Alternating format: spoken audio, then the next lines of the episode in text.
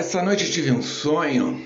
Na verdade, antes de falar desse sonho que ocorreu nessa noite do dia 27 de junho de 2021, eu fiz toda uma preparação para que eu pudesse despertar nesse sonho, que seria é, realizar o sonho lúcido, né?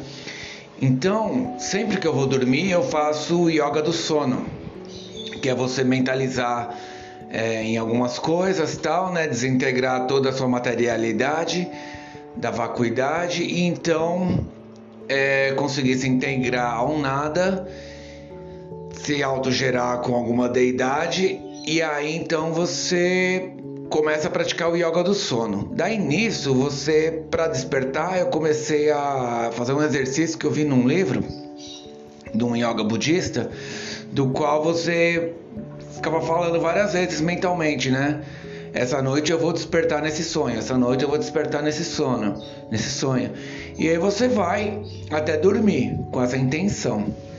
Para que você consiga perceber que tudo isso realmente é um sonho, né?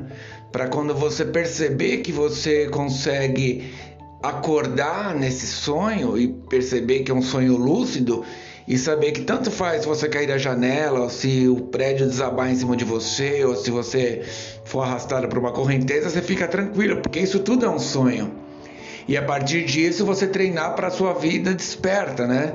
Trazendo que isso também tudo é um sonho. Então, não se preocupar tanto com isso. Daí, ou seja, eu pensei, eu pensei nisso tudo, tentei realizar esse yoga durante o sono só que eu não despertei. não tive essa manha, é um treino bem complexo, né? Você tem que fazer sempre, uma hora rola. Como já rolou vezes sem eu ter feito força nenhuma.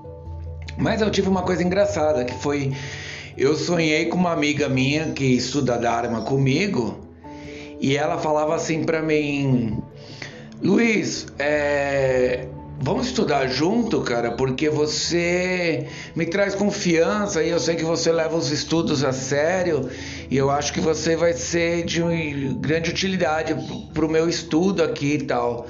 Daí no sonho eu tive um reconhecimento de que, nossa, realmente eu estudo Dharma realmente eu me dedico a isso, né?